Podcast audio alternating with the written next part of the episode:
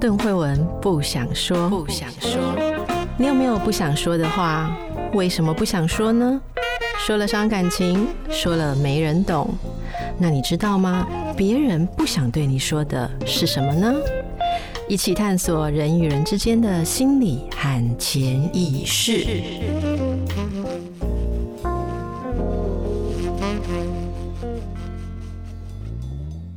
欢迎来到神话人生，叶博士回来了。那我们今天要继续来讲新的故事，我就把时间交给伟忠。我们在讲故事之前，我是不是要先恭喜你的主持的节目得奖？哦，是算置入嘛？好，谢谢伟忠哈。没想到远在法国也有 follow 我们的新闻，就是我们的公式主题之夜秀得到节目创新奖、金钟奖。讲，其实我觉得神话人生应该要得奖啊！我自己觉得神话人生的内容也很棒。好，希望以后我们也可以受到注意。Podcast 不知道能够有个什么奖哦。那今天其实天气蛮冷的，嗯，然后其实我自己心情觉得蛮低落的，就是因为韩国那个梨泰院踩踏事件的事情。希望大家。平常啊，都能够注意自己的安全。我觉得在节庆的时候，大家会想要聚集，尤其经过漫长的疫情。我觉得主要是因为经过漫长的疫情，对，所以大家真的很想出去，很想就是很想聚集，很想感受人的气息，可是却发生这样子的悲剧。我想，可能很多人都。被触动，然后觉得很挫折吧，嗯、是，是那种从疫情下来那种对生命的挫折感。对，也希望可以寄予大家无限的祝福，然后大家都好好的保重。是，好，那说到人类的脆弱渺小，跟我们今天的主题也很有关系。是，所以我们今天要讲的是，原则上我相信大家都知道希腊神话的人物叫做普罗米修斯。那我们现在就直接进入普罗米修斯的神话里面。那我先稍微介绍一下他的身世。普罗米修斯是神族里面的巨人的后代，这个巨人叫做亚培特，或者是叫做亚培特斯。亚培特呢，他是乌拉诺斯跟盖亚生的一群巨人的儿子。那换句话说，他和克罗诺斯两个人是兄弟，而克罗诺斯的后代，他的儿子宙斯就是众神之王。然后亚培特根据不同的神话和不同的女性，或者是另外一个巨人，可能是他的姐妹，他们一共生下来了四个兄弟，全部都是男的。然后这四个通通都是巨人，他们四个人分别是。老大叫做亚特拉斯，再来是普罗米修斯，然后艾比米修斯，还有梅诺修斯。梅诺修斯的故事非常的简单，他就是在巨人想要获得权力攻打奥林帕斯山众神的时候被杀掉，所以接下来的故事的重点在另外这三兄弟这三个巨人的身上。那普罗米修斯和艾比米修斯，他们俩的名字非常的接近，后面都有 米修斯。那前面就是在希腊文的字首的这种不能说是关键字，但是它就是更精确的方式来表达这个字根的意义。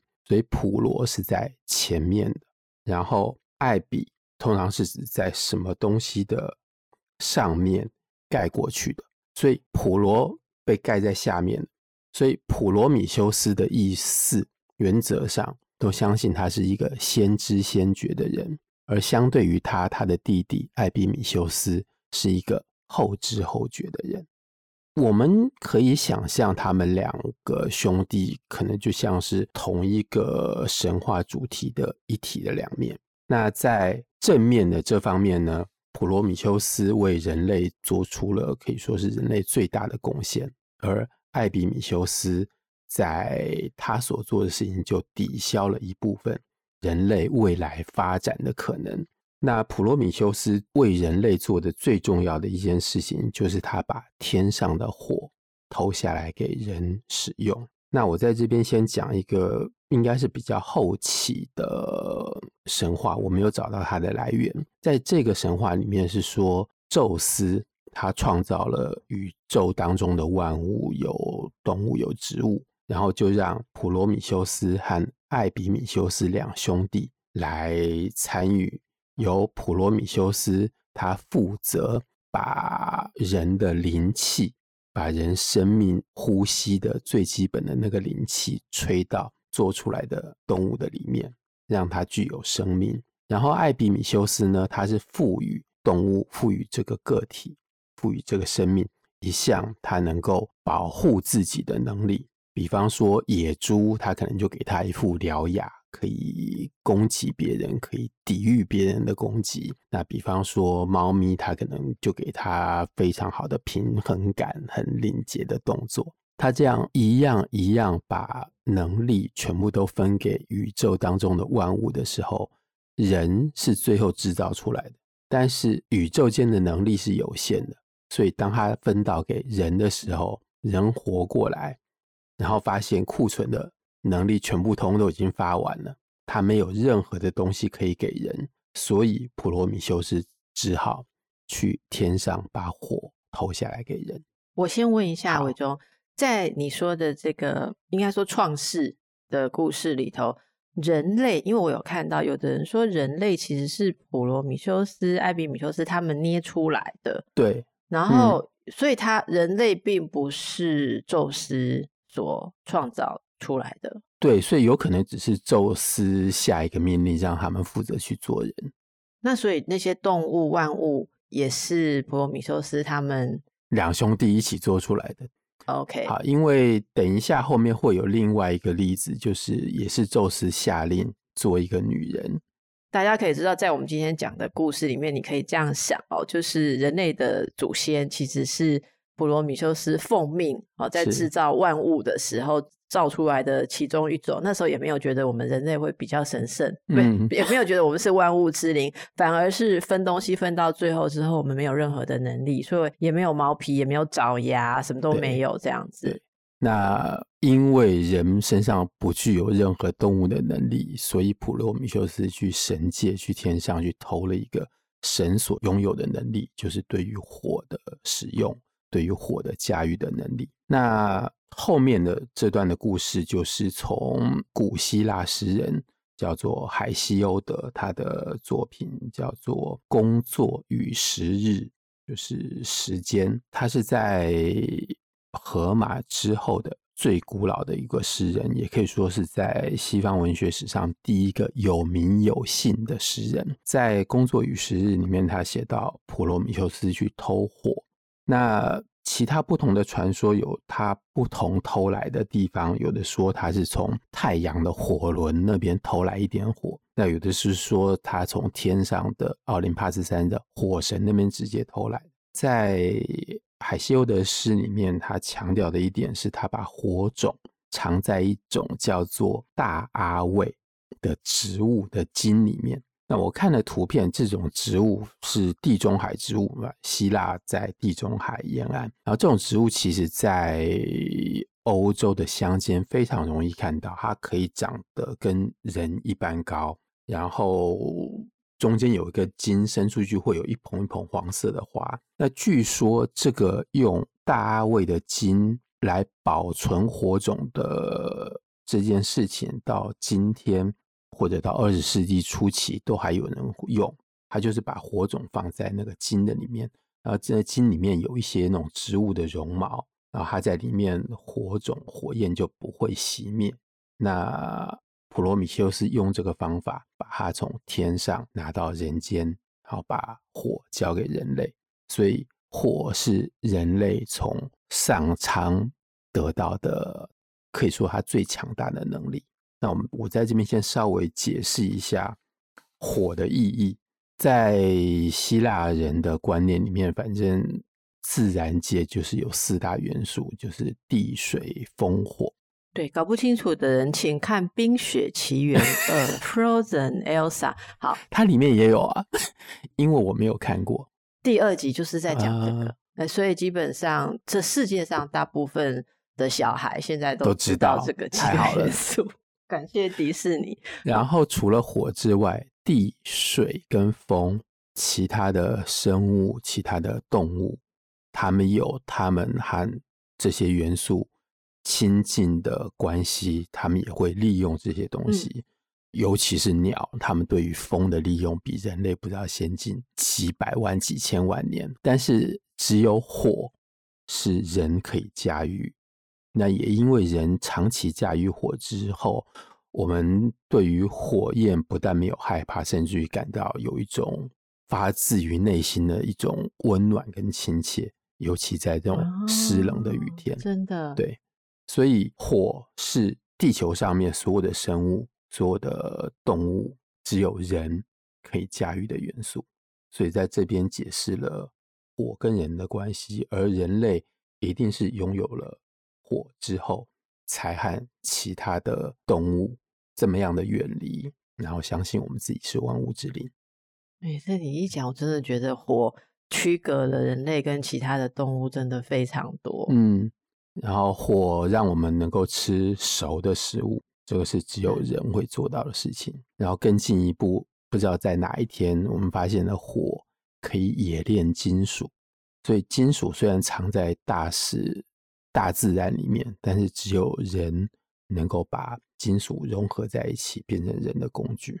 对，你一定肚子很饿，就是一般会先讲说火可以照亮黑暗，所以这是在自然当中本来黑暗当中没有办法能见，嗯，而是火却可以，火光却可以，火跟光嘛，火跟火光却可以照亮，然后火也可以取暖，是对，在很寒的，也就是说这些自然给人类的极限，火是有。突破这些极限的意味，然后再来你讲的吃熟食，其实是就熬不要带即食很后面的事情，是 为了尽量不要吃到生食会很早死，就可以延长人类的寿命，但不是为了好吃啦。好，好当然也有后来也有好吃的，主要那个法国人就是会比较先想要吃，也是合理的。哎，可以，我们就知道普罗米修斯把火给人类，其实对人类是有一种深深的偏爱。对。我曾经看到某些神话的著作里面写到说，这也让人类对普罗米修斯比对宙斯有更多的感恩。嗯，那这也让宙斯感到呃有某种被僭越或者说不是很满意的感觉。在上一集，其实博士。你的环境在施工的时候，我有跟听众朋友讲了一小段话，那里我就有偷偷的那个露馅啊，就是告诉大家，普罗米修斯其实做这件事情，宙斯不是非常的满意。好，那除了偷火，把这个只应天上有的东西给了人间，加上人类的诡计多端，哈，人类的脑袋就可以做出很多的事情，人类就不那么。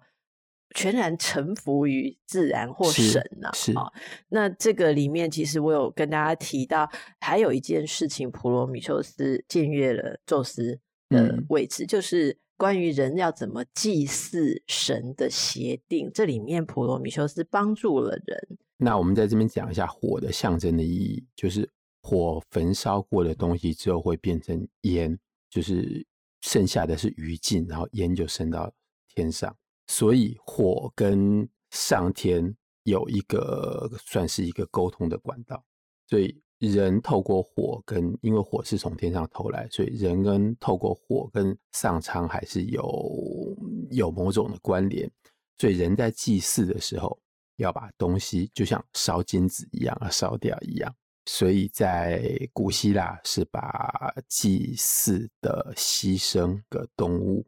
牛或者是羊杀掉之后要焚烧，因为拜拜就是在拜神，然后透过这样子的仪式，就是人跟神同时在一起，甚至于同时在一起吃东西。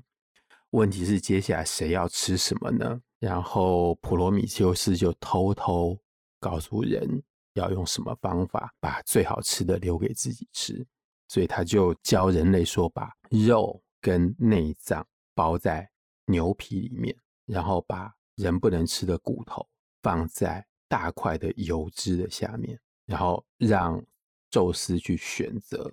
当然，他选完之后，就是从此祭祀的仪式就这样子固定下来。这个你讲的这个宙斯的神也很勾引耶，他他是神呢，他选了之后掀开来，发现里面不满意，不能改，是多么的有尊严啊！哈，对，所以这个是。契约最大的意义吧，就是人跟神之间的契约。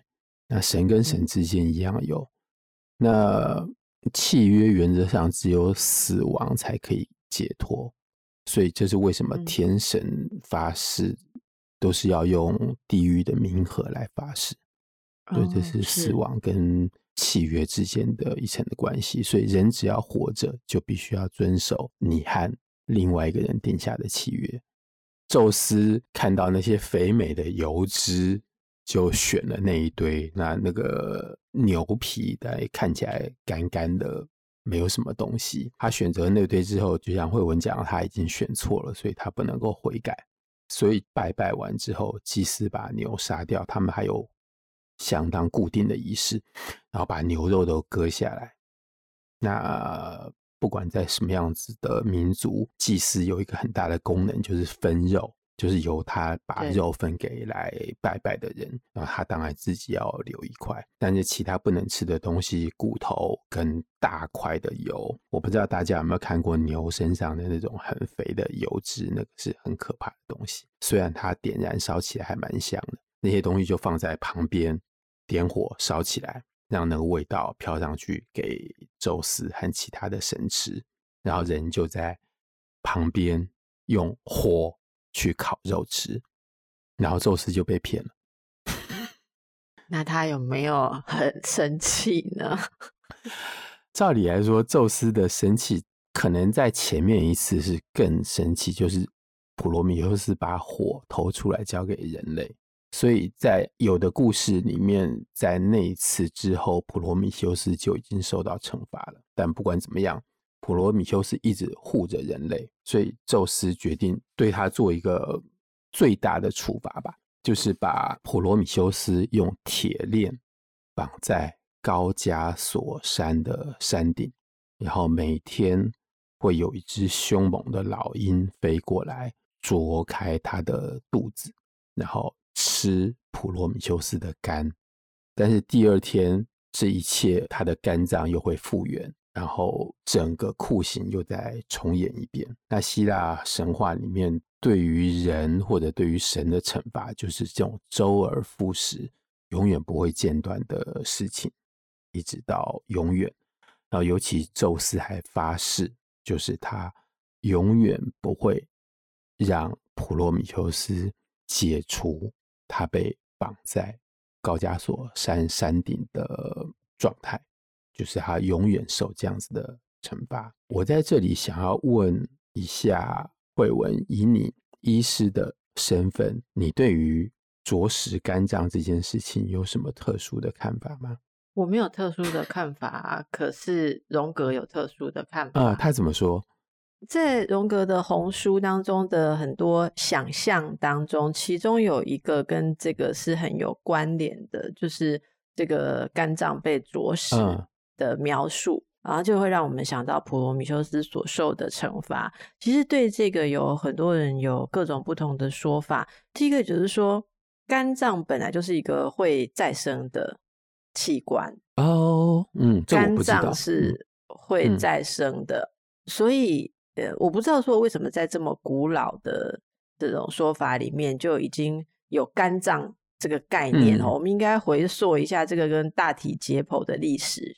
历史上的呃人类什么时候开始会有会解剖，然后会去尸体好的或活人去看这个器官？我记得以前念医学院的时候，好像上大体是从这这个东西开始讲的。但是总而言之，那个每天啄食肝脏，然后肝脏又会再生重生啊，嗯、我觉得这第一个代表了一种重复性，嗯、然后第二个代表的是这个刑罚，它是一个很重的刑罚是。在于它没有结束，嗯，你的痛苦是没有结束。其实任何的刑罚，就算是死刑也好，它都有结束的时候。哦，没有，有无期徒刑了哈。但是无期徒刑也有到死亡的那一天结束。对。可是因为普罗米修斯他不会死啊，嗯，然后他的这个东西就变成是一个无尽的惩罚，而且呃，我觉得每天每天他都。在等待下一次的痛苦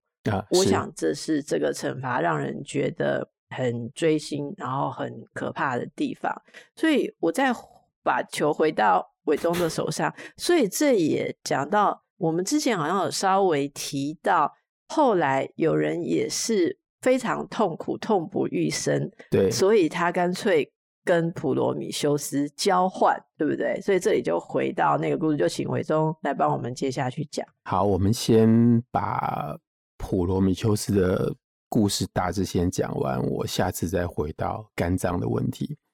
那普罗米修斯就是这样永远的被绑在山顶，然后风吹雨打，受老鹰啄食的这个酷刑，直到有一天，赫拉克雷斯，就是我们前面已经讲过的宙斯的儿子，宇宙间最有力量的人，好，他经过了高加索山，他用他的弓箭。射杀掉那只大老鹰，然后他把普罗米修斯的链条解开，就是让他重新获得自由。这件事情本来是宙斯所不允许的，但是因为做这件事情的人是宙斯自己，可以说他最终来的儿子之一，所以宙斯就算了。可是当初他发过誓，就是他要永远让。普罗米修斯被那个铁链绑住，所以呢，为了让这个誓言继续下去，他就用那个铁链的铁做了一个戒指，让普罗米修斯戴在他的手指上，这表示他永远被那个铁链缠住。所以这个是戒指的另外一个意义，包括结婚戒指。哦。所以结婚戒指其实就是代表你的肝一直每天的被啄的感觉。呃，好，你的联想实在是太快，但是被你一说，好像真的是这个样子。那我们等一下一定要讨论肝的另外一个意义。不是，这是你自己编的，还是戒指真的跟这个来源有关？没有，戒指是真的是这么一回事。但是人为什么要戴戒指？尤其在中文里面，戒指有“戒”这个字，“戒”的意味。所以那应该是表示某一种合约吧？那在普罗米修斯身上的那个合约，就是宙斯他所发的誓言，就是我要永远用铁链把你绑住。那为了让这个誓言保留下来，然后同时普罗米修斯可以获得他的自由，所以就把铁链绑在他的手指上，变成戒指。那至于结婚戒指跟这有没有关系？只是我刚刚突然间想到的。OK，所以它就是跟戒指有关了哈。那到底大家要不要把结婚戒指往这边去看，就大家自由心证。OK，好，那接下来呢，赫拉克雷斯的那个弓箭，反正有的说他可能有带有某种毒液。总而言之，他的弓箭在另外一个场合上面误伤了希腊神话里面的半人马，他叫做凯龙啊，凯龙。多少有点具备普罗米修斯的一部分的意义。他是人类男性，人类的记忆、技术跟艺术，还有知识，还有武功的一个传授者的身份。他的学生非常的多，包括赫拉克雷斯，然后阿基里斯等等，全部都是。赫拉克雷斯的弓箭误伤了凯龙的脚，然后凯龙。痛苦万分，然后就是真的我们所说的痛不欲生，就他痛到没有办法忍受。但是凯龙的身份，他是一个不死之身。换句话说，如果他永远不会死的话，在从他受伤的那一天起，他永远受苦到永远永远没有结束。但是这个痛实在是到了他无法忍受的地步，所以呢，他跟普罗米修斯两个人在这个时候交换了神性跟人性，就是会死的身体跟不会死的身体。那他们交换了之后，普罗米修斯从此就变得不朽，他变成一个不会死去的巨人，而凯龙他得以用死亡来结束他肉体的痛苦。所以啄肝的事情就不了了之了。对，因为那只老鹰已经被杀掉了。他不能派别的老鹰来继续做。应该如果再派来第二只，然后赫拉克雷斯又在旁边，那应该会继续杀掉第二只吧？那就把赫拉克雷斯绑起来换啄他。赫拉克雷斯没有被绑在普罗米修斯的位置上，但是他有去取代那个另外一个呃普罗米修斯的哥哥亚特拉斯的扛着世界地球的位置。那也是被宙斯处罚的一种嘛，就是罚他扛着。他的这个处罚是被赫拉，因为他要去执行，哦、他要去执行的十二项任务。啊，这个是另外一个版本，就是他要到世界的尽头，到最西边去取金苹果。在另外这个版本里面，他救了普罗米修斯之后，普罗米修斯因为是一个先知先觉，他有各式各样的预言能力。他告诉赫拉克雷斯说：“你不要自己去拿金苹果，你到了陆地的最边缘，就是亚特拉斯山那边。你到了那边之后，请。”那个巨人亚特拉斯去帮你拿金苹果，那个在更遥远的西边，在海的没有尽头的地方。所以在这个故事里面，赫拉克雷斯就听了普罗米修斯的话，他到了那边之后，请亚特拉斯帮他去拿金苹果，而他呢，就要先帮亚特拉斯顶住整个世界。顶住这个巨球，魏忠，嗯，你现在说的是赫拉克雷斯对被赫拉对叫去做这些事嘛？啊，不过我刚刚说的是亚特拉斯之所以派到这个烂菜是要顶住世界，应该也是被宙斯派的。对，应该是。因为这是在那时候巨人族跟宙斯他们一行人两边交战之后，巨人族落败了。所以这是亚特拉斯，因为是那时候巨人族里面一个主要的对抗宙斯他们的角色，所以这是他作为战不能说战俘啦，嗯、应该是战、嗯、战败的堂哥 们之一。你这边有说到他们其实是就是同样的祖父、嗯、祖父母嘛，哈，所以应该是宙斯的另外一个交付，他要对顶住这个世界，那扛着世界也是一种很沉重的负担。然后肝脏不断的被啄，也是很沉重的负担。赫拉克雷斯要完成那么多赫拉交代的任务，是哦，也是相当复杂。那大家如果要回忆一下赫拉克雷斯还有凯龙的这些弓箭的事情，可以回到我们前面的集数，嗯，去复习一下哦。嗯、那也许第一次听的时候大家没有感觉，可是里面提到的角色，我们那时候有说在后面慢慢的会。在出现这过程当中，大家就可以去回味。好，今天我们先为大家说了火，还有普罗米修斯以及跟人类之间的关系。那伟忠刚才也已经其实预告了，我们后面会再谈到这个像有金苹果的事情了。是，是，还有你刚刚说普罗米修斯那个弟弟，弟弟那个后 知后觉的弟弟，嗯、那那个弟弟闯了什么祸？嗯然后这就造成大家呃熟悉的“女人是祸水”就就要开始了哦。好，那个女人不见得是祸水，所以弟弟闯了祸，就是他爱上一个美女。对，所以真正的真正的祸害是在他弟弟身上。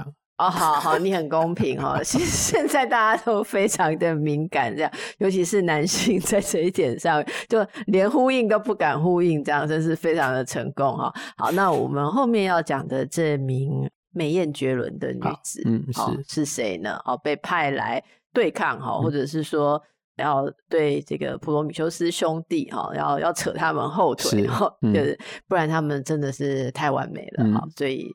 诶，到底天神派了什么样美丽的女子下来？是这个后面说起来，大家就会觉得哦，就是一啊哈，我们都认识。好，那这个就留在下集。哎，最后我想到一件事啊，伟忠不要等下集好了。你刚刚问了我肝的事情嘛？好，那说一下你的看法是什么？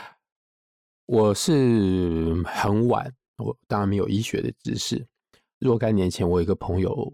在写论文写到最后的阶段，很反正身体不舒服去看医生，然后医生给他做了很多检查，应该都没事。他就说他腹部这边会痛，他就问了一句很傻的话，问说医生那个肝脏是不是因为我肝脏会痛？